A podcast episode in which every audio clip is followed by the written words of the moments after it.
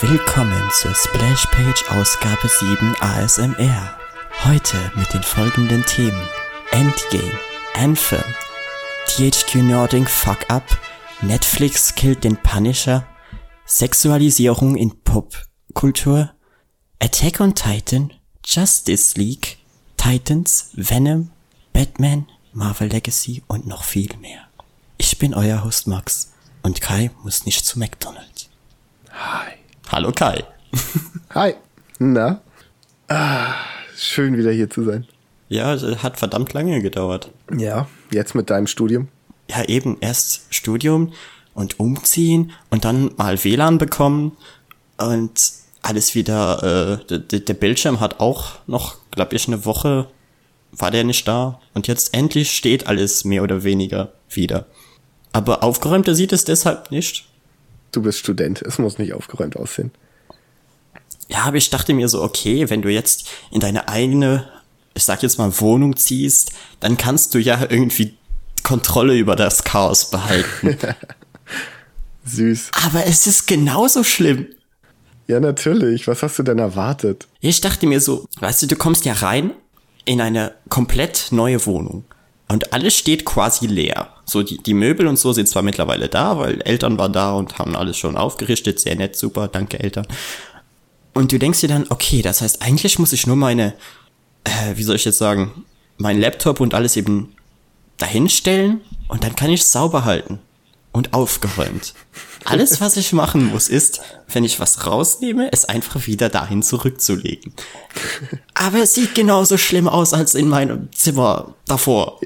Ja, natürlich. Du hast ewig lange so gelebt. Ich habe ja dieselbe, denselben Gedanken gehabt, damals ausgezogen, gedacht, ja, okay, komm. Bin mit meiner Freundin direkt zusammengezogen und gesagt, ja, komm, Schatz, wir schaffen das. Wir müssen ja nur alles so, wie es jetzt ist, lassen.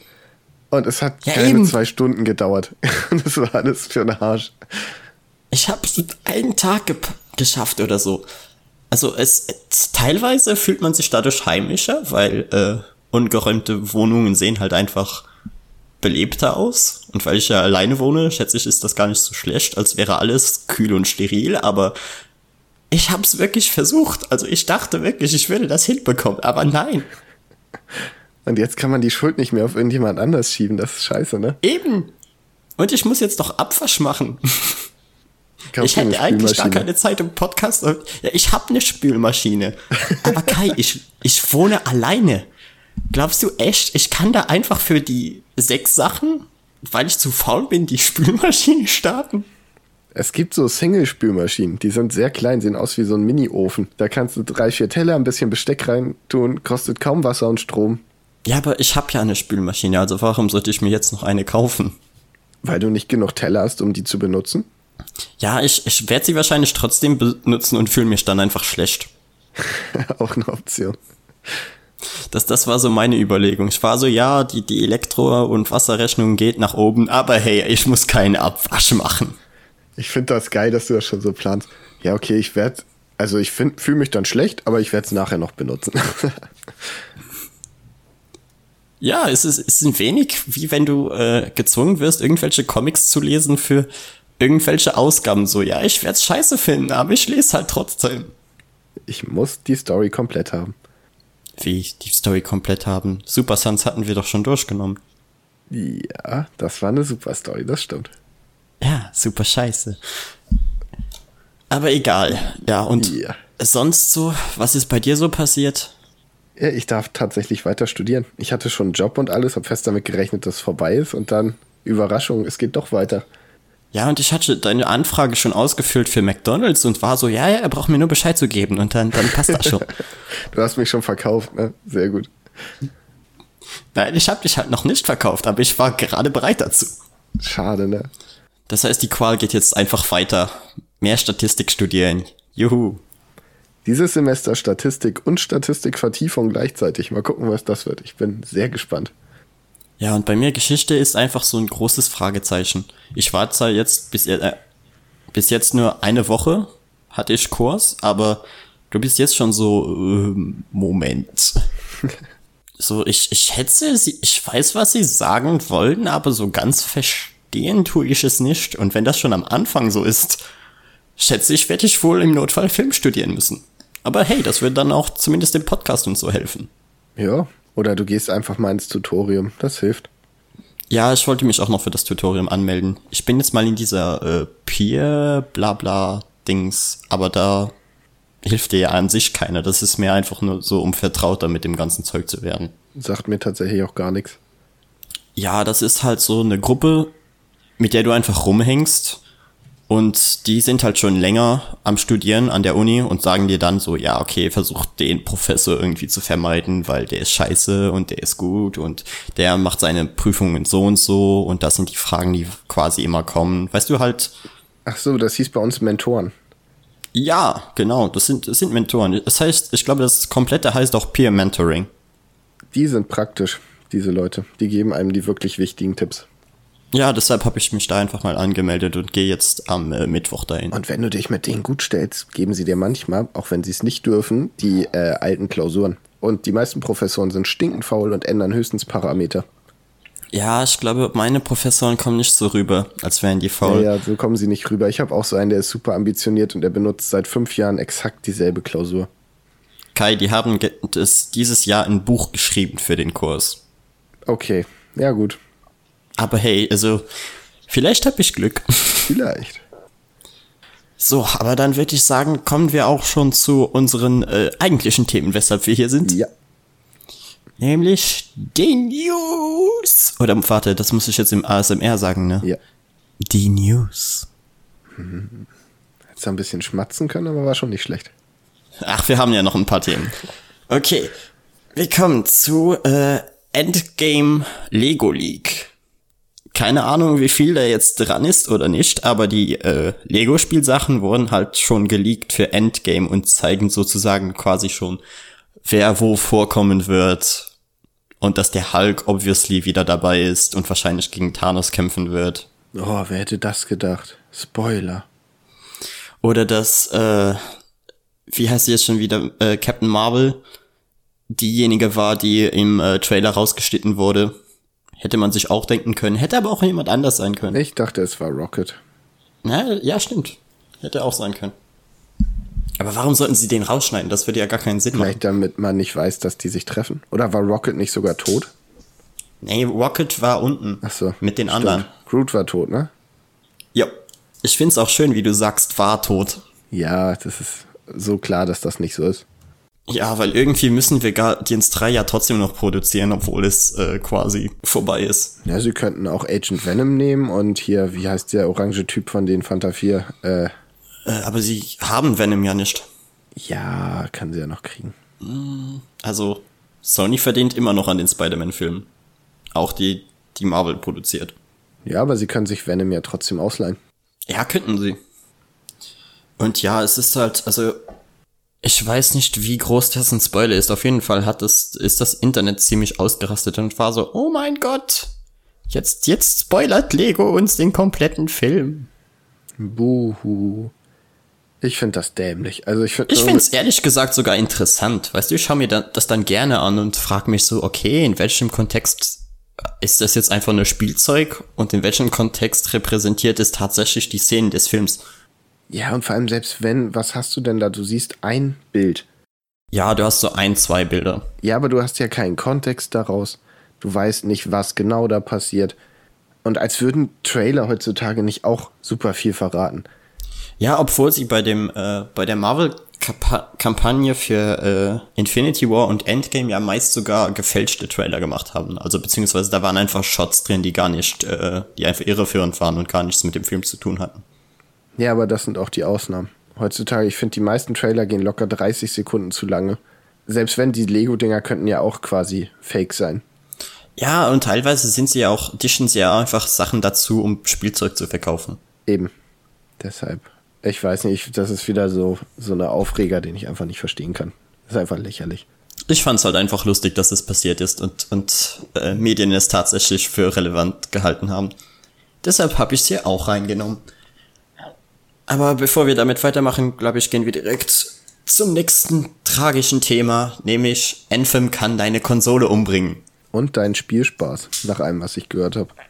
Ja, ich fand das so lustig, weil du hattest einen Kotaku-Artikel, wo das dann eben stand, so ja, kann, Anthem kann deine Konsole, aber nur die PS4. Bei der Xbox ist es okay, aber deine PS4 kann es bricken und dann so äh, hat äh, Dorkly ein Meme draus gemacht und war so, ja, was sie eigentlich schreiben wollten. So, PS4 bringt sich um, weil will nicht weiter Anthem abspielen. ja, aber ich finde, äh, das wird ja super gehatet im Moment, das Spiel. Und ich finde es absolut nicht gerechtfertigt, weil also sehr viele der Kritikpunkte sind Punkte, die ich an Destiny 1 auch hatte. Ja, ich glaube, das Hauptproblem ist, dass viele Menschen einfach noch immer nicht verstanden haben, dass BioWare nicht mehr die sind, die sie mal waren. Weil 90% der Leute, die heute bei BioWare arbeiten, halt später dazu gekommen sind und die, die die Geschichten geschrieben haben, sind quasi nicht mehr da. Ja, aber das weiß man doch seit Mass Effect Andromeda, dass die nicht mehr. Das weiß man seit Mass Effect 3. Habe ich nicht mal zu Ende gespielt. Oh, das war so scheiße. Das Ende von Mass Effect 3, das hat mir gezeigt, okay, BioWare, irgendwas ist schief gelaufen. Und dann hast du recherchiert, ah, okay, sie hatten einen anderen Schreiber. Oh, das, das erklärt vieles. Und jetzt mittlerweile sind alle guten Autoren weg.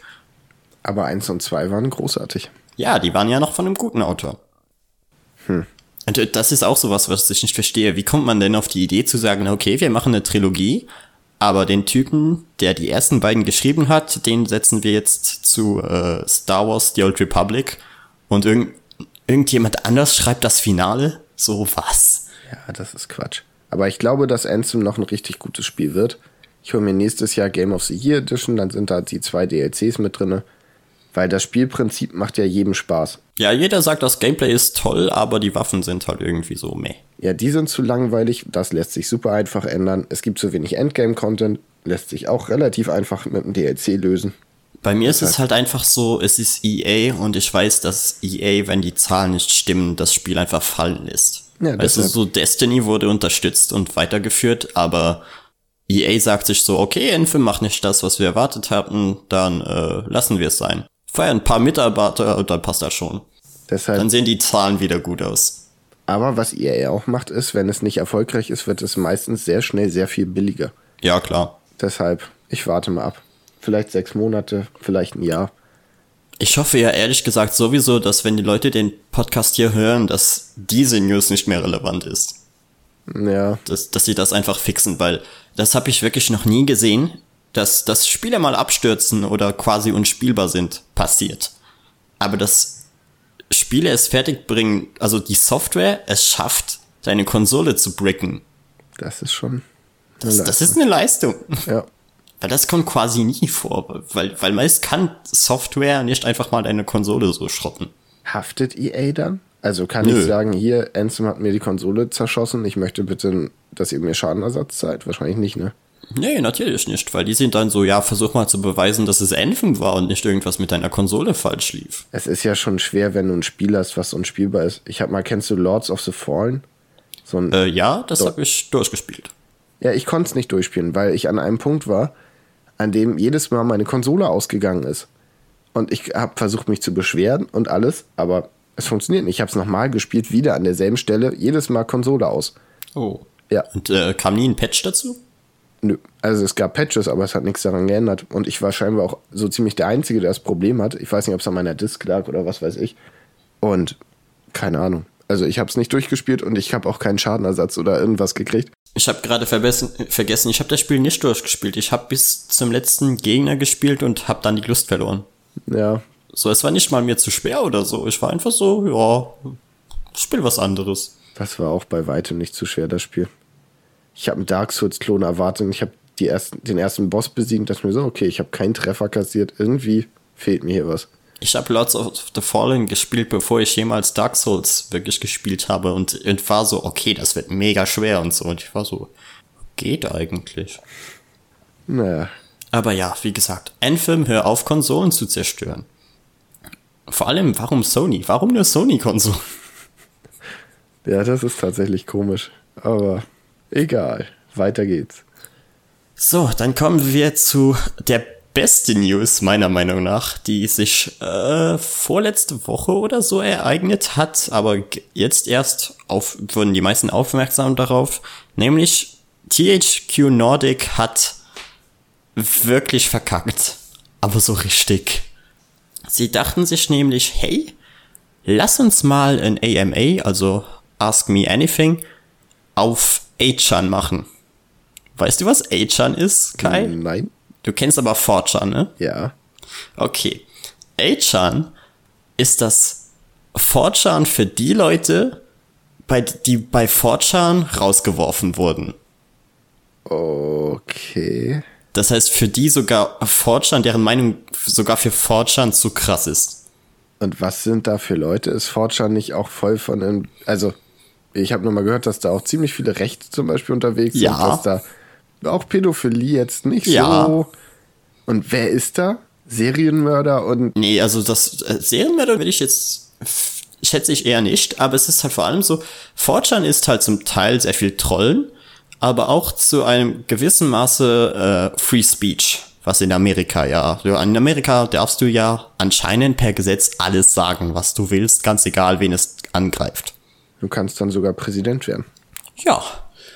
Und äh, aber irgendwann hat halt 4chan gesagt, okay, gewisse Sachen wollen wir, davon wollen wir uns einfach distanzieren, wie zum Beispiel Pädophilie oder so. Was ja, was ja logisch ist, macht ja Sinn. Ja, Und absolut. deshalb gab es dann 8chan. Und 8chan war eigentlich nie relevant. Also das, das wurde nie irgendwie gecovert oder so. Okay, es existiert, aber wer gibt, dann, dann lass die Verrückten halt da drüben machen, was sie wollen, weißt du. Ja. Aber THQ Nordic hat sich dann gedacht, Moment, lass bei denen ein Ask Me Anything machen.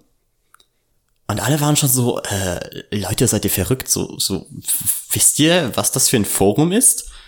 Und als das dann rauskam, beziehungsweise als das äh, dann beendet war, waren auf einmal alle äh, Pressesprecher so, oh, wir wollen uns äh, distanzieren von äh, Vergewaltigung, Pädophilie, äh, Rassenhass, äh, Hass gegen irgendwelche Sexualitäten etc. Und du denkst dir so, ähm, wow, so dass ihr, dass ihr das überhaupt sagen müsst. Weißt du, dass, dass eine offizielle Firma in einem Presse äh, schreiben sich von Pädophilie distanzieren muss. Ja, aber also ich sag mal, es gibt größere Firmen, die das müssen. So katholische Kirche und so. Aber nee, die distanzieren sich nicht. Egal, weiter. Ja, auf jeden Fall, weißt du, das, das, wie hart musst du verkacken, dass du überhaupt so ein Statement raushauen musst? So, weil, da, natürlich bist du gegen Pädophilie, Ja. I guess. Aber warum machst du dann da ein AMA? Und das ist, weißt du, die haben das halt so rübergebracht, so als wären sie jetzt mega edgy. Ich glaube, der, der Tweet war irgendwie, äh, wir wissen nicht, was wir hier gerade machen, aber wir haben uns dazu entschieden, ein AMA bei A-Chan zu machen. Das ist Weißt du, da war das schon so im Unterton, so, hä, lol. ja. Und dann, als, als das dann schief gegangen ist, beziehungsweise als sie das dann gemacht haben, und sich, hat, hat vielleicht irgendein Spre äh, Pressesprecher sich gedacht, hm, war vielleicht doch nicht die, die beste Idee. Lass mal äh, uns davon distanzieren. Und natürlich, äh, alle Videospiel äh, Journalisten sind darauf gesprungen und waren so, oh mein Gott, was läuft mit THQ Nordic falsch? Und das ist natürlich jetzt auch mega scheiße für die äh, Entwickler, die unter THQ Nordic arbeiten. Haben die irgendwas Cooles im Moment in der Mache? Äh, Metro. Gerade rausgekommen. Ach Gott. Ja, super. Ja, weil die haben ja an sich, weißt du, das ist der Publisher, der, der das gemacht hat. Die Ja. haben an sich nichts damit zu tun, aber werden jetzt mit angeblichen Pädophilen und äh, Sexisten und Rassisten in einen Topf geworfen. Ja, in einen Topf geworfen würde ich nicht sagen, aber zumindest in Verbindung gebracht. Und das ist ja, Ja, weil die sind so, hä, er, er arbeitet für Rassisten. Hm. Ist es dann da so schlau, sich, sich bei denen ein Spiel zu kaufen? aber das ist auch wieder so, also warum kocht das so hoch? Ich, ich schätze jetzt mal, dass einfach irgendeiner, der da arbeitet hat, geguckt, was ist irgendwie so ein cooles Underground-Netzwerk im Moment, hat nicht zu Ende recherchiert, hat das angeleiert und dann, als es fertig war, hat jemand gesagt, ähm, du weißt schon, dass da nur so pädophile und fremdenfeindliche Menschen und so zugange sind. Und dann hat sie sich gedacht, oh fuck, und hat sich davon distanziert. Ja, aber das ist, das ist merkwürdig, weil sogar während des, ähm, während des AMAs haben sie ganz normal auf solche Sachen reagiert. Wie auf welche Sachen? okay, ich, ich kann die Beispiele jetzt genau nicht mehr. Aber es war so wirklich so Stil, jemand postet, ja, ich, ich finde es gut, dass ihr jetzt äh, nichts für diese Social Justice Warriors macht und Ah, hat irgendwelche, äh, irgendwelche schwulenfeindliche Sachen gepostet und THQ Nordic war so, ja, wir, wir beugen uns vor niemandem, haha. ja. Ach, So, so während des, während des AMAs haben sie wirklich so, so nie schlecht darauf reagiert. Oh, ist das unangenehm. Ja, das ist halt richtig übel. Weil, weil ich dachte mir am Anfang auch so, okay, sie werden wahrscheinlich einfach nicht recherchiert haben. Aber wenn sie das dann aber so rüberbringen, denke ich mir so, war das einfach Zielgruppenorientierung? So war so, okay, für welche Zielgruppe haben wir noch nichts gemacht und sind potenzielle Käufer für Metro? Hm. Lass mal die Rassisten fragen. Oh, ich ich fände, das wäre ein schönes Zitat, wenn das da tatsächlich gesagt worden wäre. Lass uns die Rassisten fragen. Auf ins Nazi-Mobil. Nee, das ist einfach, also ich verstehe es einfach nicht, wie sowas zustande kommen kann. Und das ist, es, es tut mir einfach so leid für alle, die jetzt unter THQ Nordic arbeiten und nichts mit dieser Sache zu tun hatten. Was wahrscheinlich die Mehrheit ist. Klar hat der Pressesprecher mittlerweile auch schon gesagt, ja, ich übernehme volle Verantwortung dafür, bla bla bla. Aber THQ Nordic kehrt es trotzdem jetzt einfach so unter den Tisch. Und es hat auch keine weiteren Konsequenzen. Ja, aber was willst du auch machen? Okay, du musst im Prinzip den Verantwortlichen feuern. Ja, dann müsstest du. An sich müsstest du es. Tun sie nicht.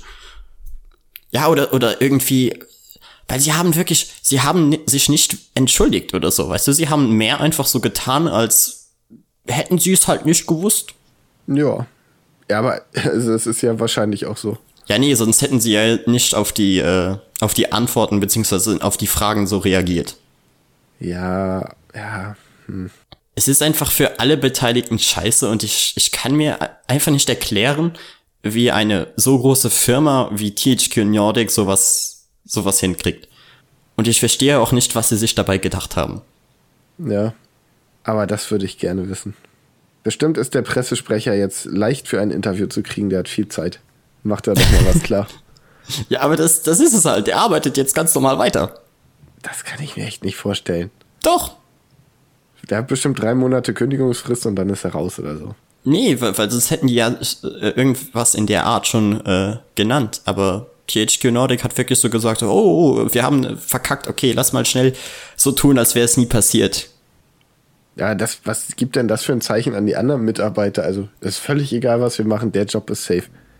Ja, und auch, und auch was, was, weißt du, die, die wollen ja, dass das besprochen wird und das klar wird, okay, die Leute, die unter dieser Firma arbeiten, teilen nicht diese Meinung und wollen auch, dass, dass das jetzt nicht so gemacht wird, als wäre das nie passiert. Aber die Leute in der Chefetage sind wohl so, Krass. Naja.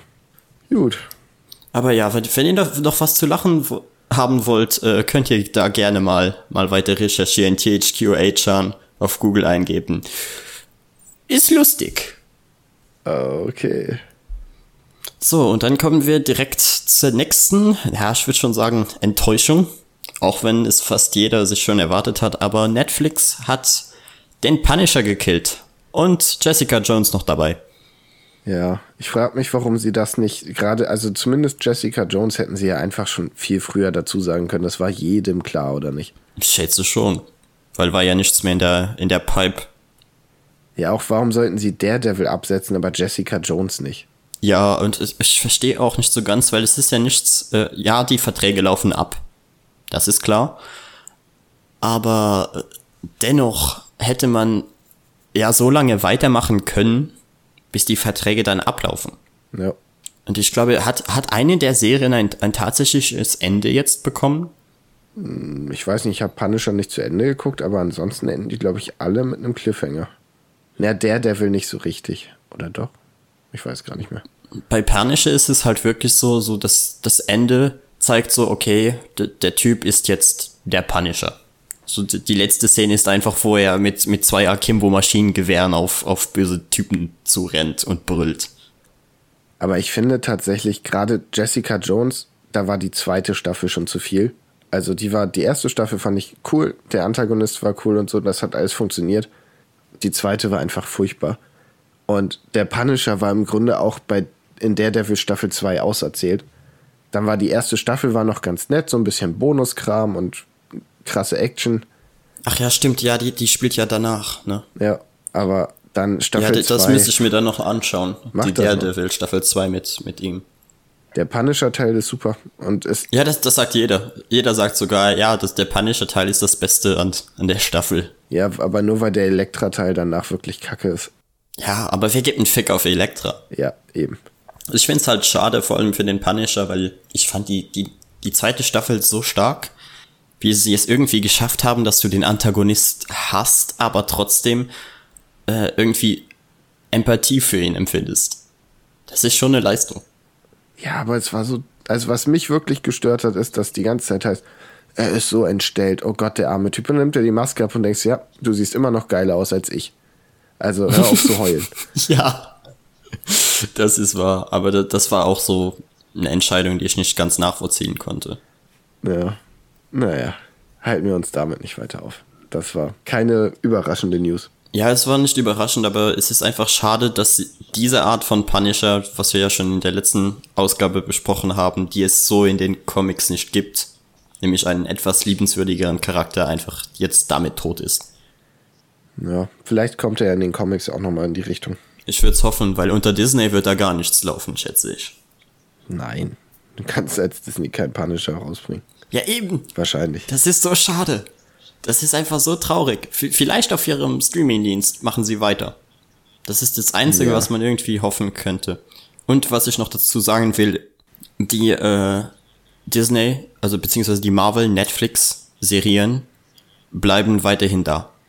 Also die es, ist, es heißt bis jetzt nicht, dass die dann irgendwie äh, weg sind, wenn äh, Disney Plus startet, sondern die die darf Netflix sozusagen behalten.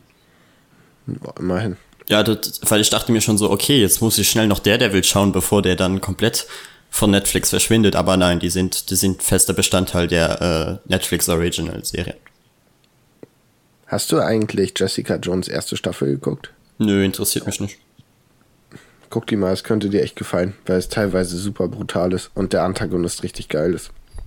Ja, ich, ich werde jetzt mal Daredevil in nächster Zeit mal schauen und dann sehen wir weiter. Ich weiß nicht, kennst du den Antagonisten aus Jessica Jones, diesen Killgrave? Äh, nee, ich schätze nicht. Der hat die Fähigkeit, dass alles, was er Leuten sagt, müssen sie machen.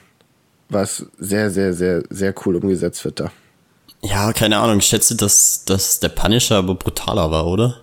Ja, ja, aber die Serie ist unangenehmer, weil der halt Leute zu Ach, echt fiesen okay. Sachen bringt so.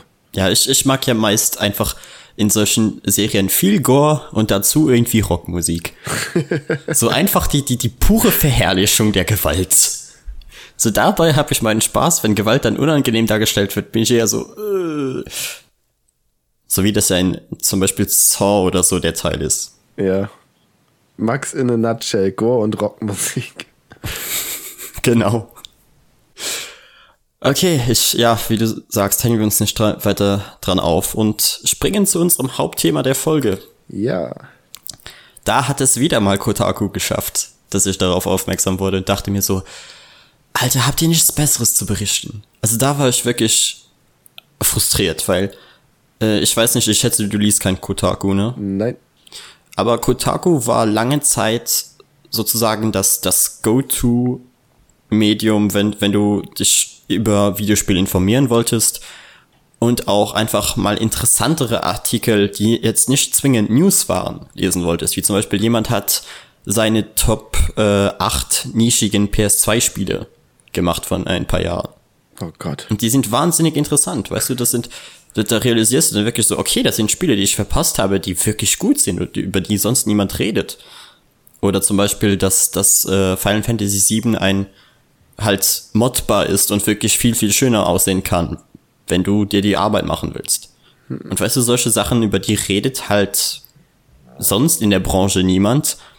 Aber seit ein paar Jahren, jetzt wo das mit äh, Gamergate und so angefangen hat und äh, wie, wie soll ich das ausdrücken? Sexualität und Rassen immer mehr in, in Videospiele eingebettet werden mussten, haben sie halt wirklich mittlerweile angefangen, nur noch Bullshit zu schreiben. Okay. Also wirklich Artikel, Stil, ob, äh, wie, wie haben sie es genannt, ob Queer-Charaktere in Videospielen, ob das jetzt nicht etwas Schlechtes ist. Und vor allem haben sie da das Beispiel von äh, Legend of Zelda Skyward Sword genannt, wo der Antagonist anscheinend ein Queer-Charakter ist oder, oder nicht. Und weißt du, es ist einfach, es ist einfach wirklich so das Beispiel so, wir pressen Sexualität in Charaktere rein, wo das eigentlich gar nichts mit dem Charakter zu tun hat. Ja. Hätte ich ein gutes Beispiel für. Und zwar, Leg los. du kennst, die Sesamstraße kennt man in Luxemburg, ne? Ernie und Bert Ja. und so. Ja, ja. Und es gab, Wir hatten auch Kika. Es gab die offizielle, das offizielle Statement, dass Ernie und Bert kein schwules Pärchen sind. Ja, ja, das musst du dir mal vorstellen. Dass, dass, dass irgendjemand sich dann Artikel darüber schreibt, hm, die sind doch sicher schwul. Ja, und ich finde, selbst wenn, so, lass sie doch, es, es würde alles erklären. So, lasst sie doch einfach schwul sein. Wo ist das scheiß Problem? Also, warum, warum kann man nicht einfach sagen, ja, Leute, stimmt. So, Meiner Meinung nach ist es halt so, warum überhaupt solche Fragen stellen? Das ist mein Problem mit der Sache. Es ist eine, es ist eine Kinderserie, es ist scheißegal. ja, warum Kinderserien sexualisieren? Das ist überhaupt die, die erste Frage, so. Aber ja, dann, wa warum Kinderserien, warum Videospiele, die absolut jetzt nichts mit dem Thema zu tun haben. Ich meine, es gibt solche Sachen wie The Last of Us, die solche Sachen behandeln und wo es Sinn macht. Und es gibt Spiele wie Mario, wo das einfach kein Thema sein sollte. nee, aber das liegt daran, dass es von Erwachsenen heutzutage halt auch viel gespielt wird. Und dann sind da so Leute, die in alles was reininterpretieren müssen, egal ob es da ist oder nicht.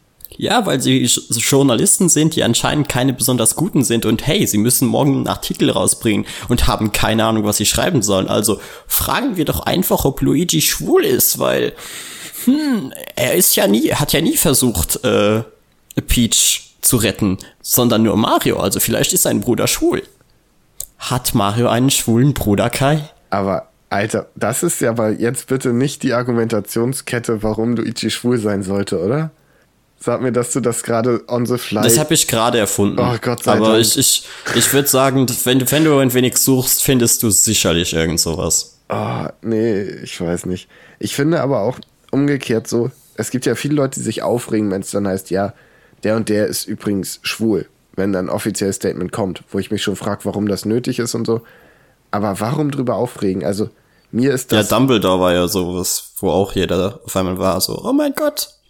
Und ich dachte mir so, äh, hä? Also wo ist jetzt in den Filmen? Die hab ich, ich habe ja die Bücher nie gelesen, aber ist in den Filmen jetzt nie wirklich so rübergekommen und und waren dann äh, okay, aber warum ist das jetzt wichtig? Ja, das ist ja, es gab ja diese Pottermore-Seite für Harry Potter-Fans, wo dann die Rowland hin und wieder mal so Background-Sachen einfach gedroppt hat. Und da hat sie irgendwann mal, glaube ich, geschrieben, ja, Dumbledore ist übrigens schwul, ciao. Und die Leute sind halt durchgedreht, wo ich mir denke, also ich habe das gehört und dachte mir so, aha, ja und? Ja, ja, und Hermine war auch war auch nie weiß. Das, das, das hat die sich von Anfang an so gedacht, dass die sch schwarzer Charakter war. Sie hat nie, sie hat das nie festgelegt, also. Ja, aber dann hätte sie vielleicht mal erwähnen sollen. Keine Ahnung, das ist, Entschuldigung, aber wenn, wenn du verpasst zu erwähnen, welche Hautfarbe dein Charakter hast, dann machst du einfach lazy Charakterbeschreibung. Ja, und meiner Meinung nach, weil weil ihr Argument war ja dann, ja, ich will, dass, dass Leute sich Harry Potter und die ganze Geschichte halt so vorstellen können, wie sie das, wie sie das wollen. So, das war bis ein wenig die, die Argumentation. So, ich habe mich darauf nicht festgelegt, dass jeder sich die Charaktere im Kopf eben so vorstellen kann, wie er will. Das finde ich, das klingt erstmal schön, aber dann denke ich mir, aber es ist dein Job, dass du dir das vorstellst und es uns so beschreibst. Du kannst nicht sagen, Ja. ich habe mir, ich habe viele Details weggelassen, weil ich möchte, dass ihr euch das vorstellt. Das ist doch Quatsch. Das, das, das wäre so, als würde man irgendwann sagen, ach ja, Drist war eigentlich nie ein äh, Dunkelelf und war, hatte nie schwarze Hautfarbe, sondern eigentlich war sie grün die ganze Zeit. Und du denkst dir so, äh, Moment, so das wurde thematisiert, das war äh, relevant für sehr, sehr viele äh, Ausgaben der Bücher, dass er ein Dunkelelf ist und die halt in D&D nicht sonderlich gut angesehen sind. Und gab es nicht auch einen Charakter, wo sie thematisiert hat, dass der äh, farbig ist? Das ist möglich, aber vor allem hat sie anscheinend, weil weißt du, du hast dann die eine Front, die ist so, wow, finden wir super. Du hast die anderen, die sich denken, hä, ist merkwürdig. Und du hast, ich, ich nenne das jetzt mal die rechte Front, die dann sagt so, sie sich alle Bücher nochmal durchliest und dann den, den einen Satz findet, in der beschrieben wird, dass sie eigentlich weiß ist. Ja, und du hast vor allem die Leute, die sich darüber aufregen, wenn dann kommt, wow, wieso ist der denn jetzt schwul? Wo ich mir denke, das ist doch für jeden Hetero, der sich seiner Sexualität relativ sicher ist, ist es doch kein Thema, ob jetzt der Held schwul ist oder nicht. Das ist mir doch scheißegal. So, aber es ist wahrscheinlich für die Schwulen und Lesben und wie auch immer, es ist eine coole Sache, weil sie endlich mal in der Popkultur eine Figur haben, weißt du, die, die das repräsentiert so ein bisschen. Weil das ja, aber da ja ist so bei mir, da ist bei mir auch wieder das Problem. Willst du mir, weil das, das war auch was, was jemand geschrieben hat, so, wollt ihr mir damit erzählen, dass eine, ich nehme jetzt einfach das Beispiel, eine lesbische Person sich nur mit einem Charakter in einem Videospiel identifizieren kann, wenn sie die gleiche Sexualität hat? Nee, nee, das nicht, aber du, ähm. Eben, ist scheißegal, oder? Ja, aber es ist doch cool, wenn du Leute hast, mit denen du dich identifizieren, also die, wo du sagen kannst, weil das ist ja gesellschaftlich nicht so, nicht so angesehen. Und viele Leute, ich glaube gerade Jugendliche, denken sich, ja, da wird man dann verarscht und das ist, ist nicht cool. Und wenn du dann aber coole Figuren hast, die alle Leute mögen, oder viele Leute, und die sind auch schwul, so dann ist, wird es, glaube ich, mm, anders Ja, okay, ich verstehe, ich verstehe, was du meinst. Weißt du? Ja, klar ist es wichtig. Das tut den Heteros ja nicht weh. Also, ja, überhaupt nicht jetzt ein paar offensichtlich rechte Spinner, die sehr laut sind. Aber das ist ja das, was, wo ich das äh, Beispiel mit The Last of Us genannt habe, wo es ja bei Ellie thematisiert wird, dass sie äh, homosexuell ist. Ja. Aber es, du hast halt einfach andere Spiele, wo es nie Thema war, wo Sexualität ganz egal, ob der Charakter heterosexuell oder homosexuell oder sonst was ist, ist komplett scheißegal. Und dann muss es auf einmal späterhin ballern dumme Journalisten, zum Beispiel Nintendo voll und mit solchen Fragen, wo ich mir denke, was, was warum? Ich finde auch, das sind so Fragen, die eigentlich aufkommen. So in meinem Kopf ist das so, da sitzen irgendwie drei, vier Kiffer am Tisch. Na, na, Alter, meinst du, Ernie und Bert sind ein schwules Pärchen? Und dann lachen alle kurz. Und dann, ja, und das, das würde irgendwie passen. Und da ist das vom Tisch. Aber als Journalist ja. sowas auszugreifen, keine Ahnung. Das ist Vor allem daraus ein Thema zu machen. Ja, das ist lächerlich. Wahrscheinlich der Versuch, dann so ein bisschen neues, neuen großen ein Thema aufzumachen, wo dann alle drauf einsteigen können. Ich warte nur einfach wirklich auf den Moment, wo es heißt, ach übrigens, Samus ist transsexuell. Das ist doch auch ein Beispiel für damals, also da war ja noch nicht schwul oder lesbisch das Thema, sondern einfach, ey, Samus ist eine Frau und sie ist fucking cool. So. Ja. Es war eine große Und das reicht. Sache. Ja. Und jetzt ist das halt, okay, du hast Frauen in Videospielen, jetzt ist es dann halt, hier, guck mal übrigens, die ist lesbisch. Oder der ist übrigens schwul. Oder der ist eigentlich eine Frau oder ein Mann. Was weiß ich. So. Aber das, das macht mir doch ein Spiel nicht kaputt. Weißt du? Ich verstehe nicht, warum sich Leute dann so ernsthaft daran aufhängen und da anpissen und umgekehrt. Ich finde es einfach unnötig, weil ich fand, dass wie gesagt, die einen Spielen eignen sich dafür und die anderen halt nicht. Und vor allem bei den Spielen, die einfach nur, die keine besondere Message haben und einfach nur, wo es um Spielspaß geht und um nichts anderes, sollte nicht in solche, ich nenne das mal, politischen Diskussionen mit reingenommen werden. Weil die haben da nichts zu suchen. Ja, vor allem gerade so offensichtlich an ein jüngeres Publikum gerichtete Spiele, da ist das einfach Blödsinn. Also warum bei Zelda so ein, so ein Fass aufmachen? Das ist einfach Quatsch. Ja, und, und auch, keine Ahnung, bei Overwatch war das auch oft so. Wo du dann das Gefühl hast, okay, die, diese Journalisten haben gerade eine Liste in der Hand und suchen einfach danach. Ja. Und sind so, okay, Minderheiten. Wir machen jetzt äh, Häkchen. Haben sie einen schwarzen Charakter? Check. Haben sie einen weib weiblichen schwarzen Charakter? Okay, check. Haben sie einen weiblichen schwarzen Charakter, der nicht heterosexuell ist? Nein, haben sie nicht. Oh mein Gott. Hm. Und dann wird der Artikel geschrieben. Ich finde, dass sich viele Medien da ein Beispiel an den Netflix-Marvel-Serien nehmen können, wo einfach homosexuelle Charaktere und so etabliert werden. Es wird nicht groß thematisiert, man kriegt es einfach mit. Es ist, Ja, einfach stop making it an issue. genau. So, hör einfach auf, darüber zu reden, als wäre das was Besonderes. Richtig. Oder, oder, oder als wäre es notwendig, das jetzt irgendwie da reinzuquetschen oder aufzuzwingen. Behandel es normal wie alles andere und dann ist gut. Und es ist keine Schlagzeile wert, dass Ernie und Bert kein schwules Pärchen sind. Wenn es Leuten hilft, das zu denken, lass sie doch einfach in den Glauben. Und die meisten Eben. Leute machen sich da wahrscheinlich eh keine Gedanken drüber. Genau. Also ich kann mir nicht vorstellen, es gibt bestimmt Eltern, die gesagt haben, nee, Ernie und Bert, das guckt der Kleine nicht, weil das sind ja zwei Schwule. Aber äh, Entschuldigung, bei den Leuten ist sowieso ganz viel im Argen und da, die brauchst du nicht beruhigen. Und auf solche Leute brauchst du ja, nicht und eingehen. bei denen brauchst du gar nicht erst, ja, auf die brauchst du nicht einzugehen. ja. Wir sind ja schließlich nicht THQ Nordic. Oh, Callback. nee, es, es frustriert mich einfach. Ja. Es frustriert mich einfach vor allem, wenn du sowas hast wie Kotaku, was du vorher als gute Newsseite angesehen hast und dann einfach dein, deine Timeline nur noch vollgeschwemmt wird mit Bullshit-Artikeln wie äh, was war das mit Zelda? Äh, War irgend auch noch was mit Zelda, das war nicht Kotaku. Da hieß es, ist The Legend of Zelda Ocarina of Time eine homosexuelle Coming-of-Age-Story? Oh Gott. Schau mal nach bei Google. Nee, Das findest du. Ohne Scheiß. Das, das, das habe ich mir gerade nicht einfach so aus dem Arsch gezogen. Gibt es. Es gibt jemand, der tatsächlich so einen Artikel geschrieben hat und der ist gar nicht mal kurz. ja, aber ist das Journalismus? Ich weiß nicht, ich kenne die Definition Angeblich, die Leute werden bezahlt. nicht. Ja gut, aber ist das nicht eher Fiktion?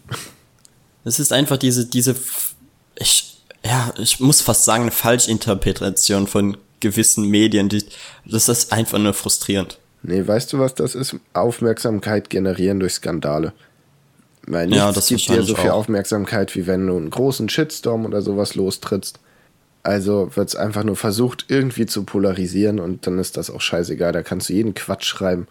Fürchterlich. Ja, aber das, ich glaube, mein Problem mit der ganzen Sache ist, dass die Leute, die wirken so, als das, was sie da schreiben, die, die glauben tatsächlich daran. Weißt du, wenn es jetzt wirklich nur wäre, okay, ich schreibe einfach Scheiße, damit es polarisiert und mach Geld damit, ist das verwerflich. Aber wenn du noch tatsächlich an die Scheiße glaubst, die du schreibst, ist es noch schlimmer. Nee, ich glaube nicht, dass die das glauben. Ich glaube, das ist wie, wie Bildredakteure und so, die.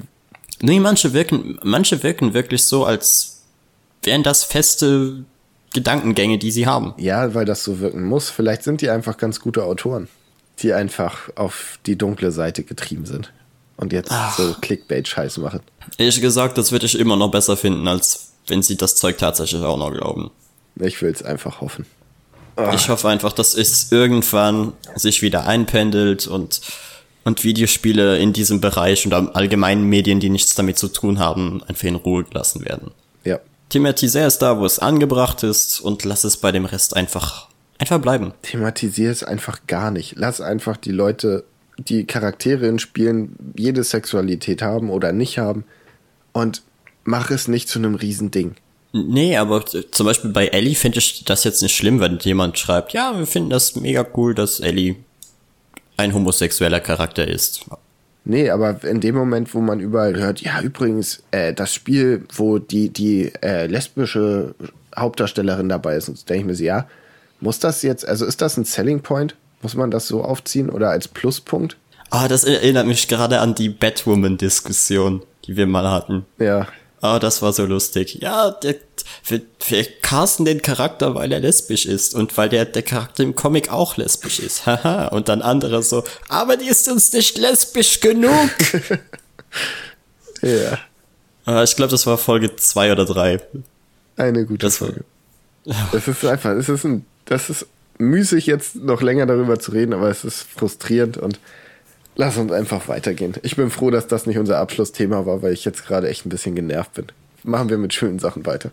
Ja, belassen wir es dabei, aber ich fand es halt wichtig, irgendwie zu erwähnen und, Auf und jeden sozusagen unseren Standpunkt bei solchen Sachen klar zu machen. Ja, ich glaube, das haben wir geschafft. Ich hoffe, ich habe jetzt niemanden damit angegriffen. Irgendjemanden greifst du immer an. Aber ich hoffe, wir haben einfach die richtigen Leute damit angegriffen. Ja, also wenn ihr, wenn ihr Splashpage FM-Zuhörer seid, dann seid ihr eh schon intelligenter als die meisten Menschen. Dementsprechend gehen wir weiter. Und damit kommen wir zu den Filmen, Comics und Spielen, die wir in letzter Zeit konsumiert haben. Was einige waren, weil wir haben lange nicht mehr gepodcastet. Jo. Ich habe sowieso langsam das Gefühl, dass ich so jede zweite Folge sage so, hey, sorry Leute, dass wir mal wieder so lange Pause gemacht haben. Ja, aber es pendelt sich bald ein. ja, wir, wir werden besser. Ja. So, äh, ich habe mehr Themen, damit schätze ich, fange ich dann an. Jo. Dann äh, rede ich sofort über die Venom US-Reihe von 2018 und 19. Was wahrscheinlich die beste Venom-Reihe ist, die so auf dem Markt ist, meiner Meinung nach. Das ist der Kram mit Knull und so, ne? Ja. Sehr Es geil. ist einfach abartig, wie gut diese Serie ist. Startet, Erstens mal sind die. Wie? startet nächsten Monat in Deutschland. Ach, super. Also Leute, die könnt ihr direkt kaufen. Wahrscheinlich in Paperbacks, ne? Ja. Ja, also da schon allein, schon allein wegen Null sollt ihr das einfach schon festkaufen.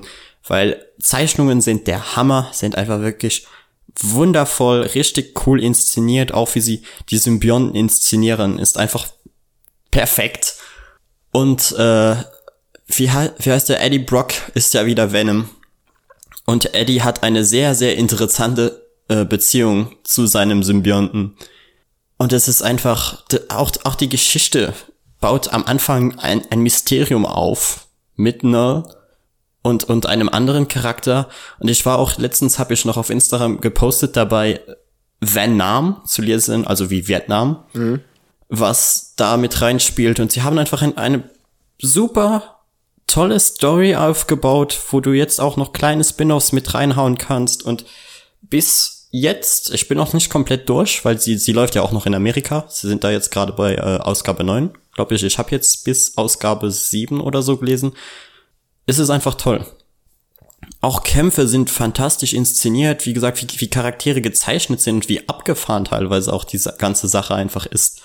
Und wie kreativ sie mit dem äh, Symbionten umgehen, ist einfach meiner Meinung nach die beste Venom-Reihe, die wir bis jetzt hatten. Ich habe halt letztens erst äh, auf Instagram gelesen von einem unserer lieben Kollegen, der der Meinung war, dass Agent Venom das Beste ist, was es so bei Venom zu lesen gibt. Und ich würde sagen, dass diese Reihe, die leider noch immer keinen wirklichen Namen außer Venom hat, es wahrscheinlich übertrifft. Das ist dann wahrscheinlich die Knull-Saga oder irgendwie so. Ja, aber das ist eh bei Venom immer merkwürdig, ne? Alle Comics, die, die rauskommen, heißen meist einfach nur Venom. Ja. Ich, ich wünschte, sie würden da irgendwie differenzieren. Ja, es gab Venom Space Knight, das war auch nochmal speziell.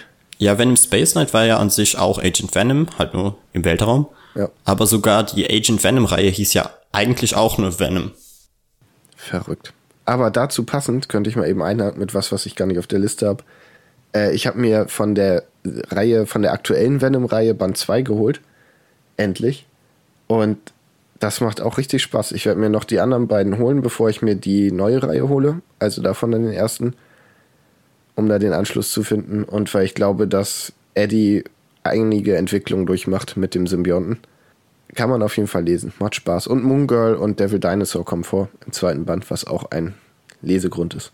Ja, die Cameos sind auch super. Äh, Miles kommt zum Beispiel mal vor. Und der ist, der ist total verwirrt. Aber eigentlich beide sind verwirrt, weil sie kennen sich nicht wirklich. Aber er ist so, Moment, das ist Venom. Und er ist so, Moment, das ist Spider-Man.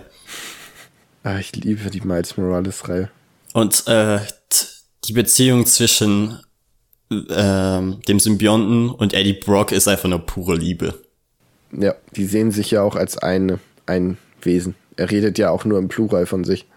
Ja, ja, er hat auch mega, ähm, wie nennt man das, Trennungsängste. Ja, Das merkst du selber, weil der, der Eddie Brock, den du in den, dieser Reihe hast, der ist, der Typ ist am Ende. Also der hat wirklich absolut nichts mehr in seinem Leben, außer dieses Alien-Vieh. das ist auch in dem Band 2 so, dass ähm, er hat den Symbionten da gerade wieder. Und der war ja inzwischen bei vielen, vielen anderen Personen. Und ähm, die Eddie will halt ein Held sein. Und der Symbiont ist so, ja, ich will auch Gutes tun, aber lass uns den da doch einfach töten. Oh, guck mal hier, der äh, will einen Laden überfallen, lass ihn uns einfach umbringen. So ein bisschen wie in dem Film, weißt du? Ja. Und das, also man merkt so, wie Eddie dagegen kämpft und versucht, dagegen dem Ganzen Herr zu werden. Und der Symbiont kriegt halt auch eine Persönlichkeit. Also der guckt zum Beispiel nachts, wenn Eddie schläft, Fernsehen und versucht daraus irgendwie zu lernen und solche Sachen. Ach, das ist schön. Ja, das ist so ein bisschen wie bei Parasite fast. Also nicht ganz so extrem, aber. Ja, ich habe auch das Gefühl, dass die Venom-Reihe mittlerweile einfach immer besser wird und immer empfehlenswerter ist, weil so vor ein paar Jahren war Venom noch so relativ irrelevant, was Comics anging. So, man hat den Charakter gekannt, jeder hat den Charakter cool gefunden, aber ich hätte jetzt nie die Initiative ergriffen und gesagt, jupp, ich kaufe mir jetzt Venom Comics. Weil Venom lebte im Prinzip vorher nur von seinem Design, weil er halt super geil aussieht. Ja, so. Todd McFarlane halt. Ne? Ja, aber das war alles. Der hatte ja, also wirklich Tiefe hatte er ja lange Zeit nicht. Und dann Agent Venom war ja schon wohl sehr cool. Ich weiß nicht, ich muss den ersten Band endlich lesen. Wie, du hast ihn noch immer nicht gelesen? Nein, ich habe zu viele Sachen hier. Ich werde mal Alter Kai, wie lange, wie lange hast du den jetzt da rumstehen? Ich habe den zu Weihnachten bekommen. Weihnachten? Oh mein Gott. Ja, also sie ist so, das Positive daran ist, dass du ihn noch nicht gelesen hast. Du kannst dir die anderen Bände eh nicht kaufen. Ja, eben. Weil ich hätte, ich hätte die Reihe auch gerne beendet, aber bin, hab, hab bis zu dem dritten gelesen damals, als sie rausgekommen sind. Und dann äh, hatte mir der dritte nicht mehr so gefallen und der vierte sah, sah mega langweilig aus. Da war ich so, ja, okay, dann, dann lässt du die Reihe halt sein. Wer hätte gewusst, dass die so teuer wird? ah, hätte ich das gewusst, hätte ich mir sie einfach weitergekauft. Du musst mal gucken, es gibt so eine Internetseite, ich mache jetzt mal ein bisschen Werbung, die heißen äh, Sammlerecke, Sammelecke. Okay, ich mache schlechte Werbung, weil ich nicht genau weiß, wie es heißt, aber Sammelecke oder Sammlerecke. Und da findest du ganz viele Comics äh, dann zu verschiedenen Preisen und ähm, die verkaufen halt Gebrauchte. Mein Agent mhm. Venom ist zum Beispiel im schlechtesten angegebenen Zustand und jo. ist auch ein bisschen, bisschen fledderig, aber mir ist sowas scheißegal. Hauptsache, ich kann die Geschichte vernünftig lesen und der fällt nicht auseinander.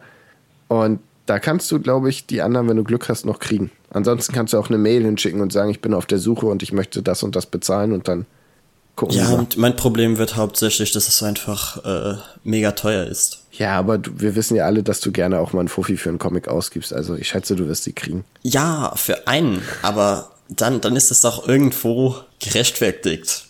Ja, nein. Und da, ja, ich mache gerade Gänsefüßchen im Raum, also. Aber bei der, der Venom-Reihe ist es ja nicht das Problem, dass du einen Comic für 50 Euro kaufen musst, sondern alle. Ja.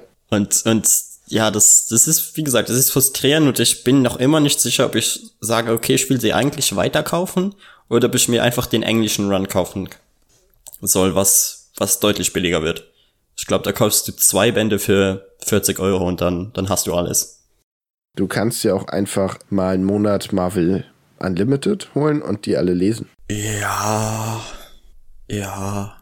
Bei, bei digitalen Comics ist immer so eine Sache bei mir. Ich bin auch so. Wenn ich die haben will, bekomme ich die schon irgendwie, aber eigentlich lese ich das lieber gerne auf Papier.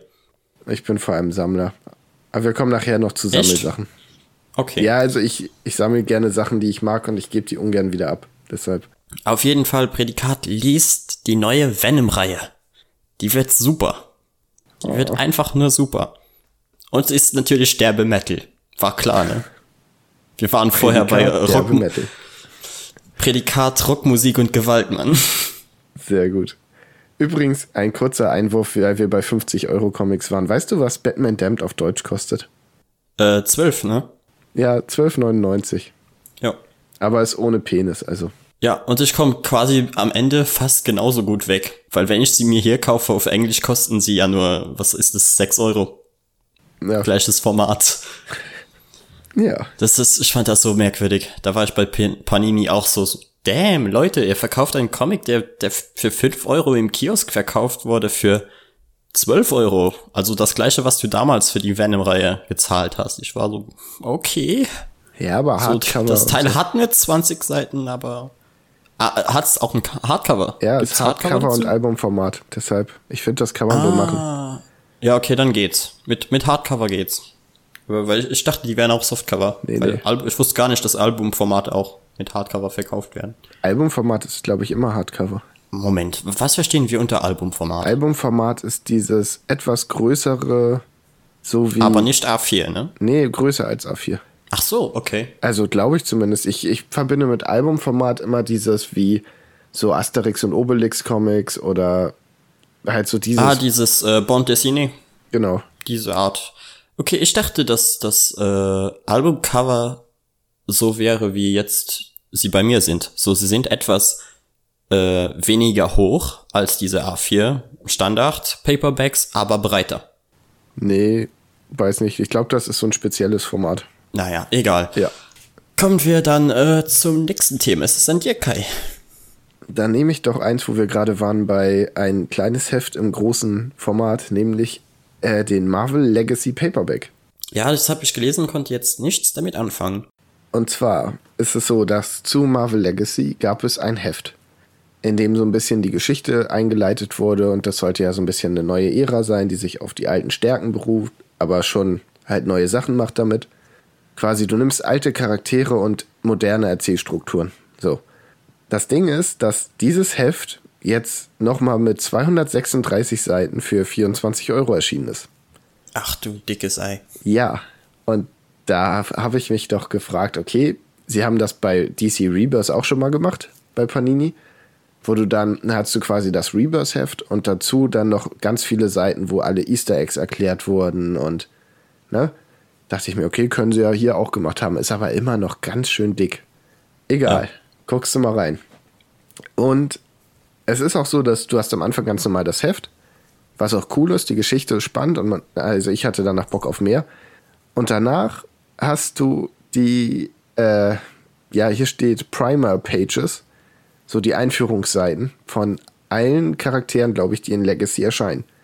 Das heißt, du hast immer zwei, drei Seiten, die meinetwegen den Hulk erklären und dir grob den Status quo geben. Oder dann steht da, keine Ahnung, ich bin Kamala Khan, ich war Riesenfan von Superhelden und vor allem von Miss Marvel. Dann kam der Nebel, dies, das, jetzt bin ich Miss Marvel und ich mache ungefähr das und das. Oder ich bin der, der will kurz die Geschichte abgehandelt und weißt du, dass du so den Status quo hast und die Serien theoretisch danach einfach lesen kannst. Okay. Das heißt, es ist sozusagen ein Einsteiger. Genau. Comic-Sammlung. Weil ich, ich kann mir jetzt nicht ganz äh, was drunter vorstellen, was Marvel Legacy ist. Ist das einfach so eine Art äh, Erklärungsbuch zu jedem Charakter oder sind da auch noch Geschichten drin? Eben nicht. Also du hast am Anfang eine Geschichte, was Marvel Legacy quasi, wie das eingeleitet wird. Weil das ist ja auch Marvel Legacy, sollte ja diese neue Ära von Marvel werden. Ich weiß nicht, ob sie es jetzt mit dem Neustart sowieso wieder über den Haufen geworfen haben. Ich blicke bei Marvel im Moment nicht mehr durch. Ich, ich blicke auch nicht mehr durch. Und dabei sind wir ja wirklich eigentlich drin. Aber trotzdem ja. sind wir raus. Aber ich glaube, der Neustart gehört noch irgendwie zu Legacy dazu. Keine Ahnung, ihr könnt uns ja schreiben, wenn ich jetzt komplett falsch liege. Auf jeden Fall, ähm, ja, du hast danach, also wenn, angenommen jetzt, ich wüsste nur ganz wenig mit Comics anzufangen oder gar nichts, hätte aber Bock anzufangen, äh, könnte ich mir wahrscheinlich den Marvel Legacy Paperback holen und danach mir einfach rauspicken, oh, der Charakter sieht cool aus, von dem lese ich jetzt die Reihe ohne jetzt großartig Startschwierigkeiten zu haben. Also ich glaube, für alle Leute, die neu einsteigen wollen, ist das Teil super. Nur für mich, der von, sagen wir, 90 Prozent der Charakteren, ich habe das gelesen, hatte so, ja, stimmt. Hm, ja, wusste ich. ja, ich weiß. Und es war trotzdem ganz interessant, so das alles nochmal aufzurufen, also so aufzufrischen im Gedächtnis. Aber. Sind Celestials drin? Nee, nee, nee, es sind nur Charaktere, die ihre eigene Reihe haben, auch nur Helden. Ach so, okay. Ne, das ist so wie. Aber Venom ist drin, ne? Äh, ja, ich glaube schon. Es sind super viele. Ich habe hab sie gezählt, ich glaube, es waren auch so an die 50. Ja, das sind, das, das sind, ja, klingt nach den Hauptreihen von, von Marvel. Ja. Ich habe eigentlich gezählt in der Hoffnung, dass es 52 sind, aber wegen 52, aber nein. Ich glaube, es waren nicht ganz. Je nachdem, wie man es dann wertet. Aber also, aber die 52 war doch bei DC. Ja, ja, aber deshalb hätte ich es ganz witzig gefunden. Hm, okay. Also ich, ich, wie gesagt, ich tue mich da schwer mit einer Empfehlung. Ich würde sagen, jeder, der sich in den Comics auskennt, sollte auf jeden Fall sich einfach das Heft kaufen, wenn er da Bock drauf hat, Legacy zu lesen. Und da jetzt einzusteigen, damit er ungefähr weiß, was Sache ist.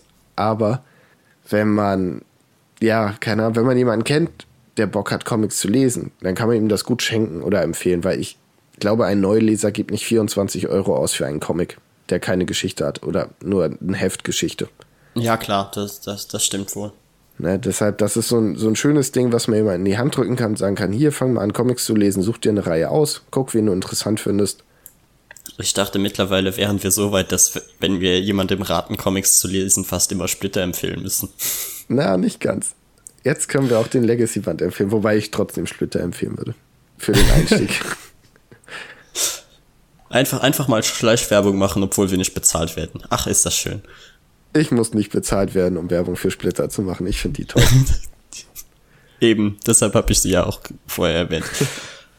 Okay, dann äh, werde ich mal zu was ganz anderem springen, nämlich zu dem äh, Voice of All Magic the Gathering Podcast, weil das, weil wir gerade bei Empfehlungen waren und das ist definitiv eine Empfehlung, wenn man sich für Magic interessiert oder sich irgendwann mal in seinem Leben für Magic interessieren will, weil klar musst du Englischkenntnisse äh, voraussetzen, weil sie der Podcast ist halt nur auf Englisch, die Texte gibt es zwar auch auf Deutsch, aber die, da werden sie halt nicht eingesprochen. Um es genauer zu erklären, Voice of All ist ein Podcast, der alle bis jetzt geschriebenen äh, Magic the Gathering Geschichten, die sich auf der Magic the Gathering Seite befinden, einspricht. Mit unterschiedlichen Sprechern ist es ein wenig wie ein, ja, wie ein Hörbuch. Nee, Hörbuch ist Einsprecher. Ja, aber manchmal hast du halt äh, nur, nur sehr selten. Weil ja klar, ein Hörspiel hast du mehr Sprecher, aber weil alles aus der Perspektive einer Person meistens erzählt wird und nur ganz selten dann mal ein anderer kurz reinredet, ist es trotzdem fast wie ein äh, Hörbuch. Okay. Weil du hast wirklich auch Abschnitte, die, die ein Charakter erleiten, erlebt und dann hast du da natürlich keine anderen Sprecher drin. Aber ja, es ist einfach wahnsinnig interessant, das zu hören. Es ist für mich ein wenig anstrengend. Also es ist nichts, was ich in der Bahn einfach mal so hören kann, weil dafür ist das äh, Vokabular von Magic the Gathering, finde ich, ein wenig zu kompliziert. Kann sicher sein, dass es Leute gibt, die äh, besser im Englischen sind als ich. Für euch ist das dann wahrscheinlich kein Problem.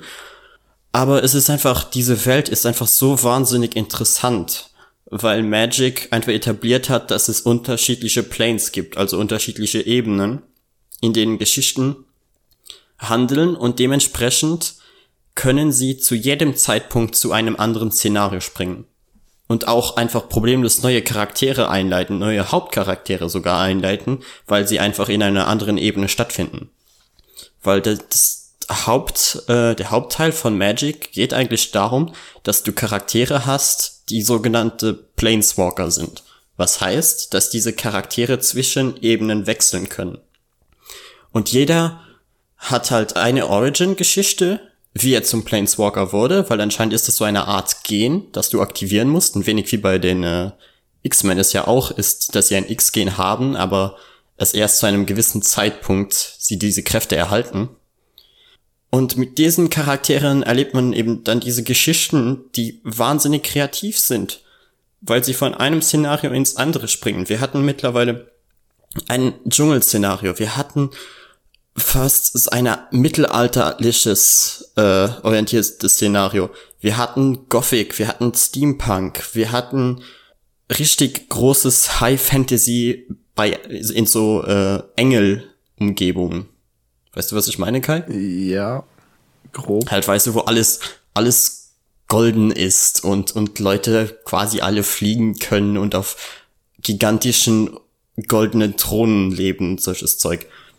Okay. Und eine der letzten war jetzt Ägypten. Und mit der Swings und so fand ich, haben sie da auch viel Cooles draus gemacht.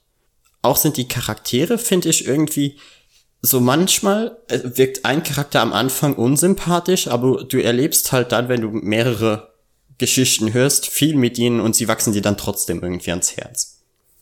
Das klingt alles eigentlich ziemlich cool. Es ist halt super, nur schade, dass es nie wirklich bebildert ist, sondern du hast einfach wirklich nur diese Geschichten, die du dir anhören kannst oder sie eben auf der Magic-Seite lesen würdest. Ich würde mich ja freuen, wenn sie einfach mal so ein, wie, wie Marvel das manchmal macht, so ein Omnibus einfach in Buchform rausbringen, wo einfach, keine Ahnung, die ersten 300 Geschichten drin sind. Am besten Comics dazu. Warum nicht? Es gab Comics. Waren die die habe ich sogar teilweise gelesen. Äh, ja, aber sind halt so, weißt du, ein wenig Zusammenhang los. Ja. Weil das ging auch dann, das war dann einfach die eine Origin Story eines der Planeswalker Und der hatte dann fünf Ausgaben und dann war es vorbei. Und klar hat man sich dann gefreut, wenn man dann Soren gesehen hat, aber der hatte dann so einen Cameo-Auftritt, du warst so, oh, der ist mega cool. Und dann war er auch schon wieder weg und dann war es auch schon fast wieder vorbei. Oh Mann. Aber ja, ich, ich liebe einfach diese Magic-Reihe und will sie einfach Leuten empfehlen, obwohl ich selbst eigentlich gerne mehr davon hören würde, aber mir irgendwie die Zeit nie, nie ganz nehme, weil es wirklich, es ist schon wirklich ein Zeitaufwand. Ja, klar. Weil, keine Ahnung, wie viele Geschichten haben, haben die Leute bei Magic mittlerweile geschrieben? 500, 600? Ich finde schön, dass das Universum so, so groß ist und halt sich nicht auf das Kartenspiel beschränkt. Ja, aber das ist, fand ich ja auch so interessant. Bei dem Kartenspiel hast du ja diese Flavortexte. Ja. Und selbst wenn du dich sonst nicht über Magic informierst, kannst du allein durch die Texte in den Karten irgendwann ein Gefühl für die Welt bekommen. Weil du hast dann, was weiß ich, du hast den Turm von so und so. Und dann irgendwann erhältst du die Karte des Charakters, dem der Turm gehört. Und da, der ist dann verbunden mit irgendeinem anderen Charakter. Und dann findest du irgendwann die Karte von dem Charakter. Und so, so entsteht das Universum selbst, wenn du einfach nur die Karten kaufst und sie durchliest. Ja, schon nicht schlecht. Und deshalb war ich auch so angepisst, als sie jetzt mit den äh, neueren Magic-Teilen die Flavortexte bei den digitalen einfach rausgenommen haben. Ja, das ist Quatsch. Weißt du, sie waren halt so, ja, äh, sie, sie gehen, gehen halt immer mehr in die Richtung von, ah, wie heißt das Blizzard-Spiel? Hearthstone? Ja, Hearthstone. Genau. Sie gehen halt immer mehr in die Richtung von Hearthstone, weil Hearthstone halt das populärste Online-Kartenspiel ist und sind dann so, ja, wir wollen jetzt nicht, dass ein Spieler gerade dabei ist, eine Online-Partie zu machen und er zieht fünf Karten und liest sich erstmal die Flavortexte durch. Ja, aber die liest du ja durch, wenn du die bekommst. Das ist ja Quatsch. Die liest ja nicht im Spiel durch. Ja, aber wann schaust du dir die sonst an? Beim Deckbau. Also- Boah, dann braucht, dann dauert deine Deckbau zwar ewig. Ja, aber ganz ehrlich, du, also, du machst das ja nicht, während du spielst. Dann, dann eher, wenn du dein Deck baust oder du guckst, oh, neue Karte, das sieht interessant aus, da lese ich's mal. Ich hab's damals im Story Mode gemacht. Da habe ich dann tatsächlich eine Karte gezogen, weil hab ich ja gegen äh, Computer gespielt und dann war ich so, oh, erstmal Flavortext lesen. Ja, aber da hast du auch keine Zeitbeschränkung. Eben. Nein, aber wirklich, wenn es für euch halbwegs interessant geklungen hat, würde ich euch einfach mal die äh, Origin-Geschichten empfehlen. Vor allem von dem, ich habe gerade seinen Namen vergessen, das, das nervt mich gerade. Äh, weißt du das vielleicht noch, wie der heißt, Kai? Nee, Der Magier. Keine Ahnung. Warte, ich schau schnell nach. Jace Ballerin. Das hätte ich eigentlich wissen müssen. Hast du auch mal gehört, oder? Nein. Den Namen. Also vielleicht mal gehört, aber sagt mir nichts. Weil er war, er war eine Zeit lang so der äh, beliebteste Magic-Charakter. Und äh, das war, war eine lustige Story, weil die Leute haben ihn wirklich gemocht. Aber dadurch, dass die Leute ihn so gemocht haben, hat, haben die Autoren ihn immer mehr in den Vordergrund gedrückt. Und dann hat er die Leute irgendwann genervt. Classic. Das ist so Ja, oft so. immer so. Na, Ja, aber wie gesagt, Magic the Gathering kann man sich mal anhören. Also der Podcast hieß Voice of All und findet ihr auch überall. Klingt cool. So, dann mache ich mal weiter. Ich habe ein, wer hätt's gedacht, Comic. Und zwar den obligatorischen Jeff Lemire, Lemire Comic. Nämlich, Lass mich raten, das ist äh, Umbrella Academy. richtig, nein, es ist Descender. Sagt ihr das was? Wahrscheinlich nicht, oder? Äh, ich glaube nicht. Descender ist ähm, ein Sci-Fi-Comic, der so ein bisschen, ja, wie soll ich sagen? Es klingt erstmal alles so ein bisschen kitschig, ist so, so Asimorphe, As, Asimorphische Themen werden angesprochen. Weißt du, so ein bisschen, was macht ein Roboter zum Roboter, ab wann, ne? Kennst du ja, oder? Ja, da hat die klassische Story, Genau, die schon tausendmal behandelt wurde. richtig. Nur halt ein deutlich cooler und ja, kompromissloser. So. Ja, also wir haben ja mittlerweile wirklich etabliert, dass Jeff Lemire ein guter Autor ist und selbst wenn die, wenn die Themen uninteressant klingen, irgendwie schafft er es immer, dass es nachher eine gute Story wird. Deshalb ein kurzer Storyabriss. Und zwar geht's darum, ein äh, Programmierer, also der, der führende Experte für künstliche Intelligenzen quasi und Robotik, wird geweckt und gerufen, weil ein riesiger, riesiger Roboter im Universum aufgetaucht ist. Ich habe dir eben mal die Seite geschickt. Da kannst du in der Leseprobe mal gucken. Ach, schön. Da taucht eben dieser riesige Roboter auf und er soll halt gucken, ob er irgendwie damit kommunizieren kann oder, ne? Was das überhaupt ist. Und gerade als er denkt, oh, der möchte kommunizieren, äh, erwacht das Ding und es sind wohl noch ein paar mehr aufgetaucht und die rotten halt einfach einen Großteil, also sehr, sehr viele Menschen aus. Es sterben wahnsinnig viele Menschen und Roboter bleiben aber verschont. Weshalb die Leute anfangen, Roboter so ein bisschen, ja, sagen wir, zu hassen. Es gibt Hetzjagden, es gibt ganze Gruppierungen, die sich nur darauf quasi spezialisiert haben, Roboter zu finden und zu vernichten, weil Menschen nun mal so sind. Das heißt, wir haben halt wieder diese klassische, wie soll ich sagen, Rassismus-Story. Mm, Ja, aber die schwingt im Hintergrund mit. Also es ist nicht so relevant, zumindest im ersten Band, für die eigentliche Geschichte. So Roboter haben fast keine Rechte, aber es sind halt auch fucking Roboter. Also es ist nicht überraschend, dass die zum Beispiel in Arenen gegeneinander kämpfen müssen oder so. Finde ich. Ja, aber die, die Botschaft ist halt irgendwie Ja, die, da. die schwingt mit. Aber halt, wie gesagt, nicht auf so eine, guck mal, hier geht's um Rassismus, guck mal, guck mal, guck mal, Art, sondern ja, nee, so- so sollte man das ja sowieso nie thematisieren. Eben. Und der eigentliche Hauptcharakter, glaube ich zumindest, ist zumindest, erstmal wirkt es so, ist dann ein kleiner Junge, der auf einer Station aufwacht. Lange Zeit, nachdem das alles da passiert ist mit diesem Riesenroboter. Ich weiß gar nicht mehr wie lange, zehn Jahre oder so. Und der wacht auf und alle auf dieser Station, auf dem Asteroiden oder Mond oder was auch immer, wo, wo er ist, sind halt tot. Und man begleitet ihn und denkt sich so, ja, wa- was ist da, warum lebt er noch? Bis du rauskriegst, ah, okay, er ist ein kleiner Roboter.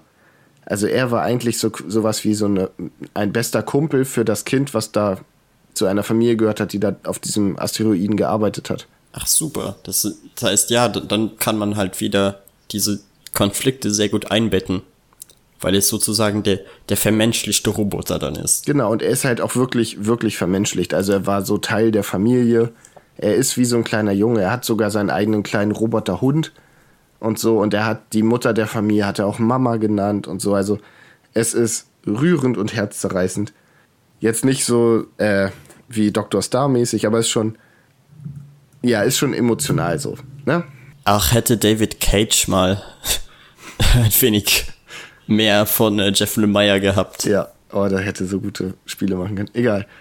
Auf jeden Fall geht es dann halt darum, ja, ich will jetzt nicht zu viel spoilen. Es ist eine wirklich gute Geschichte. Es geht nochmal um diesen, äh, diesen Wissenschaftler. Es ist nicht so, wie es am Anfang scheint. So am Ende des Bandes kriegst du ganz viele Sachen, werden noch offengelegt und man denkt sich so, was zur Hölle? Und ich will eigentlich wirklich gerne Band 2 lesen, den ich auch schon hier habe. Aber ja, ich, ich warte noch. Halt mal wieder ganz, ganz viel Liebe für Splitter. Ja. Und ich habe, was mir dann aufgefallen ist, ich habe den schon mal 2017 gelesen und sogar rezensiert. ja, also ich wusste, dass ich den schon gelesen hatte, aber ich wusste nicht, dass ich ihn rezensiert hatte schon. Das hatte ich irgendwie vergessen. Und ich habe da Sachen, die mir total gut gefallen haben, jetzt beim zweiten Mal lesen, habe ich äh, schlecht bewertet, was mich ein bisschen gewundert hat. Ich habe zum Beispiel die Zeichnung, siehst du ja da, diesen so getuschten, aquarelligen Look fast, ne? Ja, es ist halt auch für, ich habe langsam das Gefühl, dass äh, Lemire sich immer Zeichner sucht, die halt weniger den klas klassischen Comic-Stil nutzen. die auch alle so speziell sind, dass du sofort erkennst, ah, okay, das ist, das ist diese Geschichte. So. Ja, obwohl ich erst später herausfand, dass der Typ, der Hellboy zeichnet und äh, Black Hammer der gleiche ist. Echt? Ich finde, also zumindest bei Dr. Star war das, glaube ich, so, da sieht man das, oder? Oder war es da ein anderer? Liege ich gerade komplett Ich falsch? glaube, da war es ein anderer. Ach ja, siehst du, perfekt. Egal.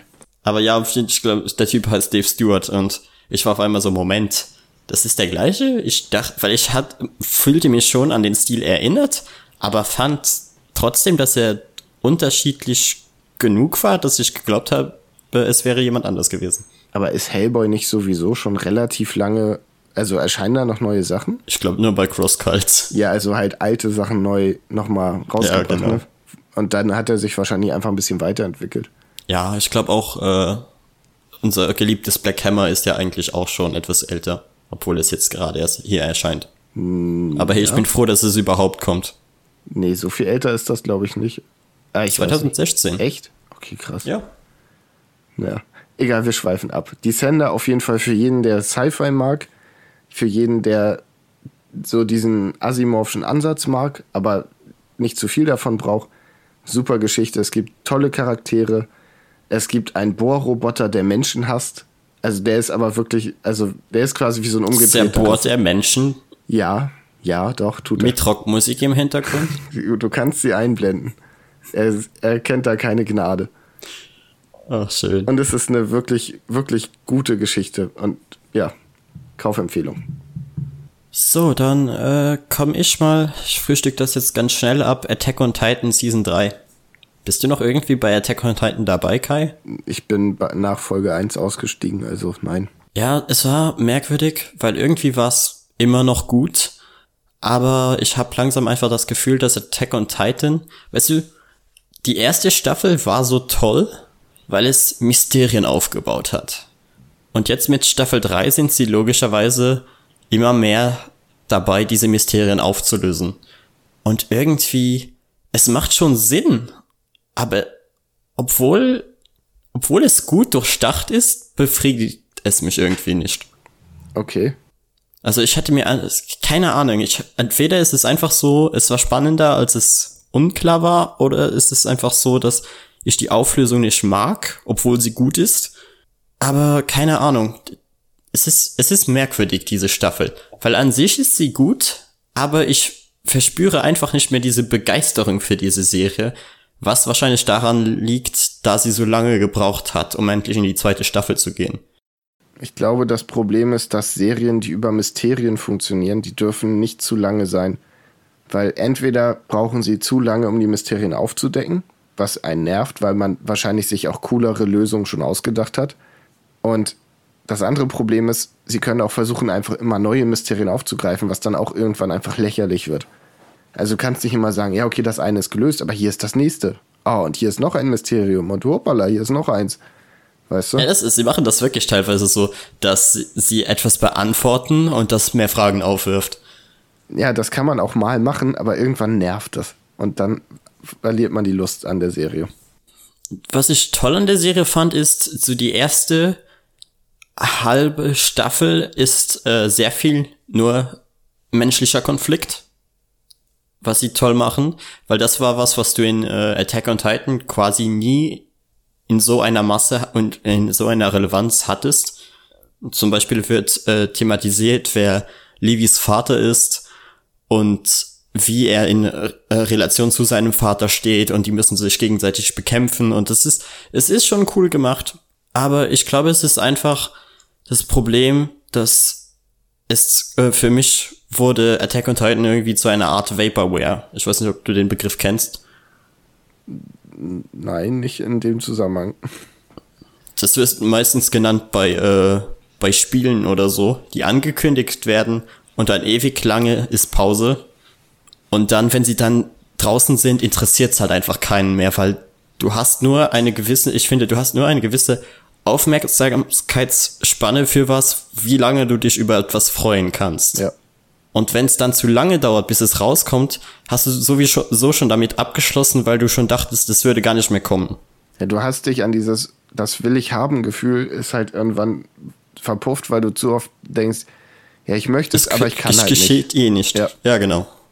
Ja, Und ich glaube, so ist es dann auch mit Attack on Titan gelaufen mit der zweiten Staffel und seitdem ist dieses Gefühl einfach immer noch nicht weg, obwohl es eine super Serie ist. traurig. Weil es ist eigentlich immer noch zu empfehlen. Ich schätze, jemand, der jetzt Attack on Titan anfangen würde und direkt die drei Staffeln hintereinander schauen kann, der hat den Spaß seines Lebens. Kann gut sein. Ich werde es trotzdem nicht tun.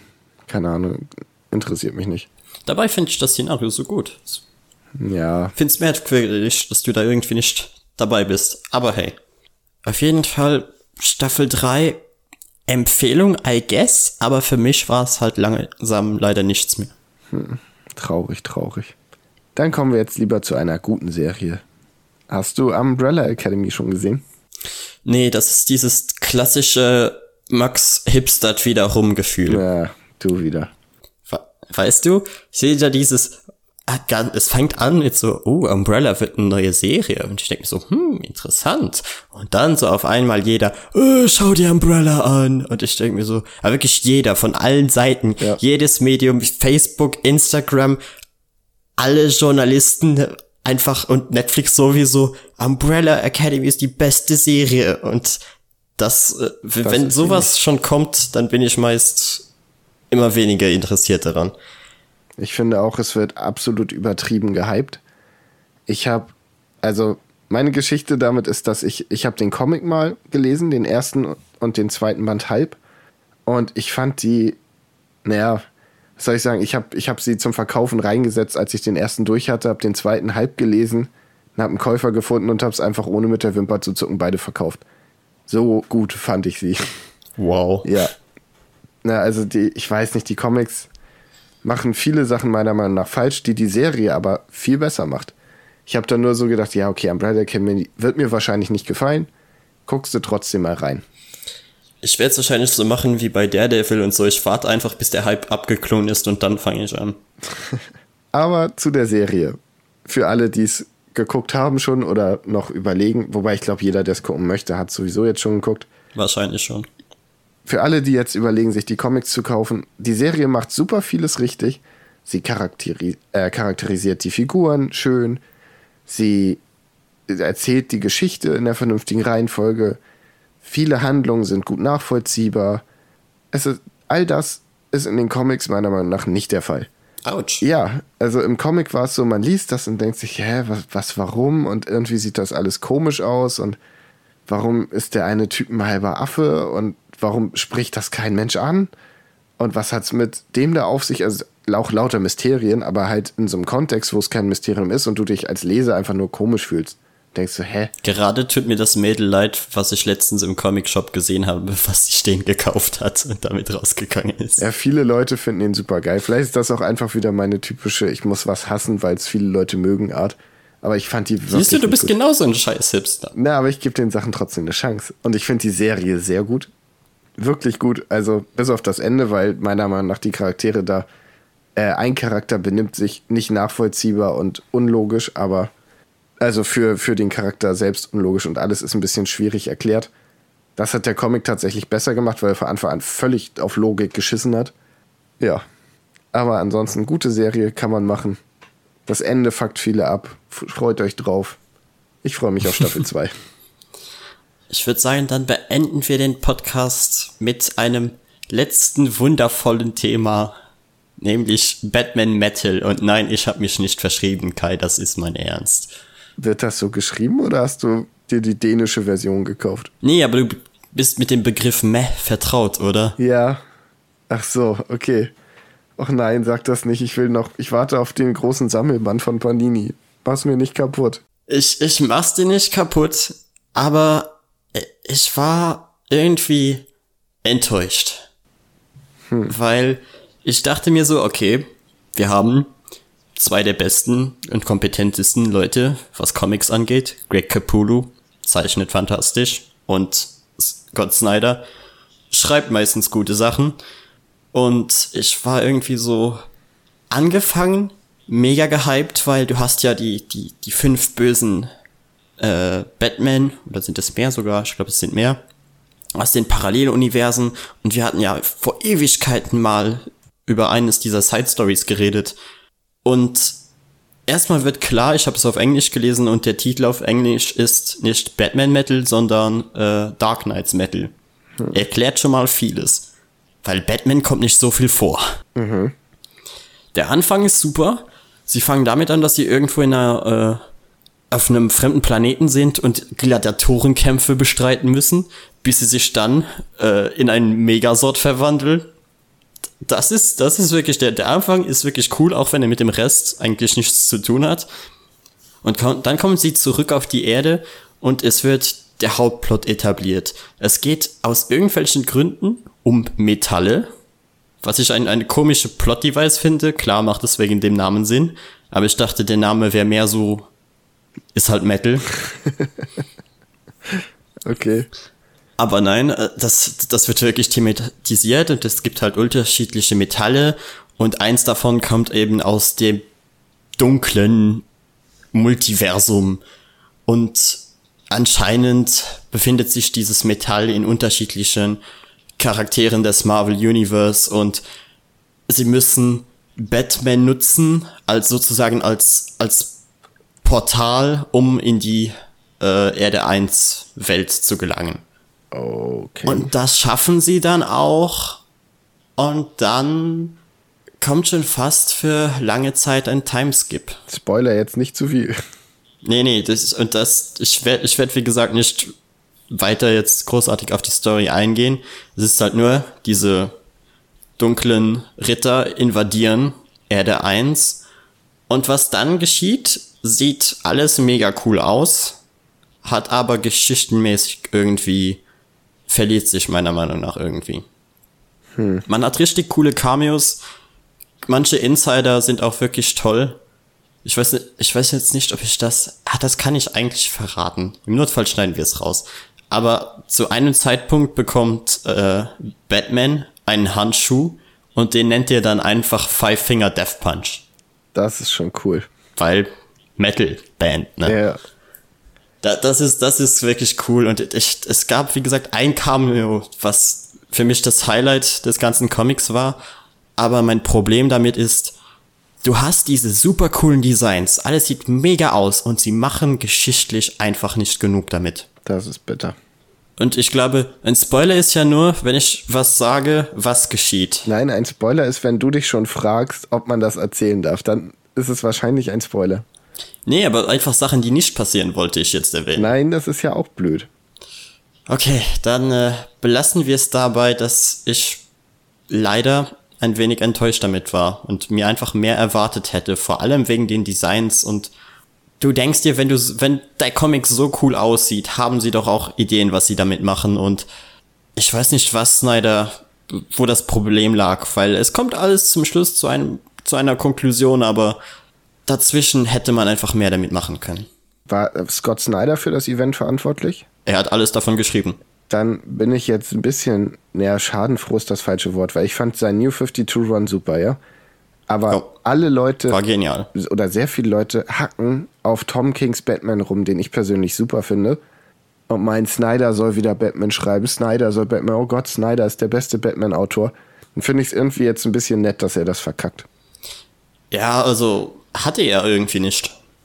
Wenn du sagst, die Geschichten sind nicht gut, dann hat er es schon irgendwie verkackt, oder? Ja, ich mag es nicht, aber äh, allgemein liebt es ja jeder. Ja, aber das ist ja auch kein Zeichen für Qualität. Ja, klar, aber das ändert dann wahrscheinlich auch nichts daran, dass er weiterhin Batman schreiben wird. Nein, ich finde es für mich ist schön. Tut er ja eh schon. Ich finde es für mich aber es gut. sind ja schon äh, neue Sachen geplant. Ich, ich finde es einfach irgendwo schade. Weil ich habe mich wirklich, wirklich drauf gefreut. Und am Ende war es irgendwie, ich würde sagen, Style over, over Substance. Hm. Obwohl man das schon denken kann bei etwas, was Batman Metal heißt, aber trotzdem ein wenig mehr Substanz hätte, hätte der Reihe gut getan. Na, vielleicht gefällt es mir dann. Ich mag ja manchmal so locker leichte Sachen, die einfach nur Action haben. Ah, ich muss mich so zusammenhalten, nichts weiter zu sagen. Aber ja, wir reden einfach noch ein andermal drüber, wenn du es auch gelesen hast. Machen wir.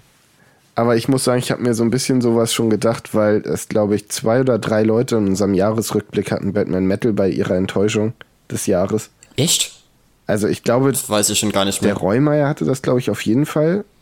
Uh, und ich weiß nicht, ich glaube noch andere, aber ich habe halt einfach vor kurzem, äh, ich glaube, das war vor zwei Tagen oder so, habe ich Zaveks äh, Kommentar dazu gelesen, weil er, er haut ja immer so kleine Mini-Reviews raus.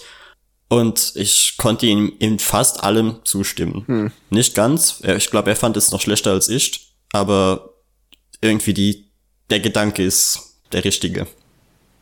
Ja. Ach man, es hätte so schön sein können. Also schön sieht's aus. Ja, ach, dann hole ich mir vielleicht doch lieber einfach den Secret Empire Sammelband. Nee, also jetzt, wenn, wenn ich schon nicht spoilern darf, dann müsst du es aber noch mal lesen. Ja, okay. Mal gucken. Ich werde es sowieso irgendwann lesen, weil ich habe mich viel zu lange darauf gefreut. Ja, ich, ich hab's ja, hatte es ja ewig im Regal stehen und war so, jetzt, wo du eh nichts zu tun hast, kannst du es lesen.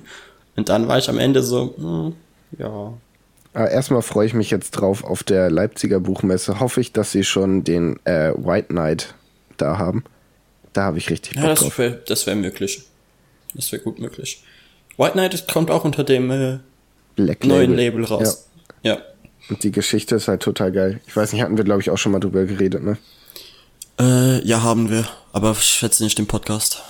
Dann fasse ich nochmal kurz zusammen. Der Joker ist geheilt, wird von seinen quasi Anklagen freigesprochen und versucht, Gotham besser zu machen. Und ist quasi ein bisschen der, der Gute in der Geschichte, soweit ich das verstanden habe.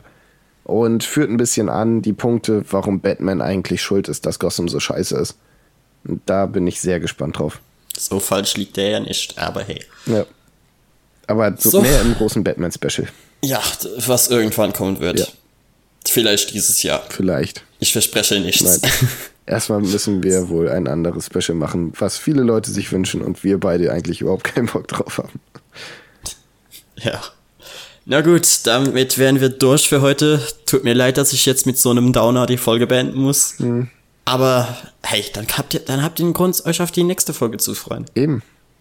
Marketing. Ja, da kommen richtig gute Sachen. Ich weiß zwar noch nicht was, aber ich habe viele Sachen im Lesestapel, also freut euch drauf. Ja, ich hoffe, dass ich den schwarzen Spiegel vielleicht bis dahin gelesen habe. Ja, vielleicht. Okay, das, damit war's das. Wir wünschen euch noch einen schönen Tag, morgen, Mittag, Abend, wann immer ihr das hier hört. Und dann hören wir uns beim nächsten Mal. Und geht auf die Demos zu Artikel 13. 23. März, europaweit, geht dahin. Oder kommt auf die Leipziger Buchmesse und trefft mich. Und demonstriert da. Ja, oder auch nicht. Mal gucken. Okay, bis dann. Ciao. Ciao, ciao.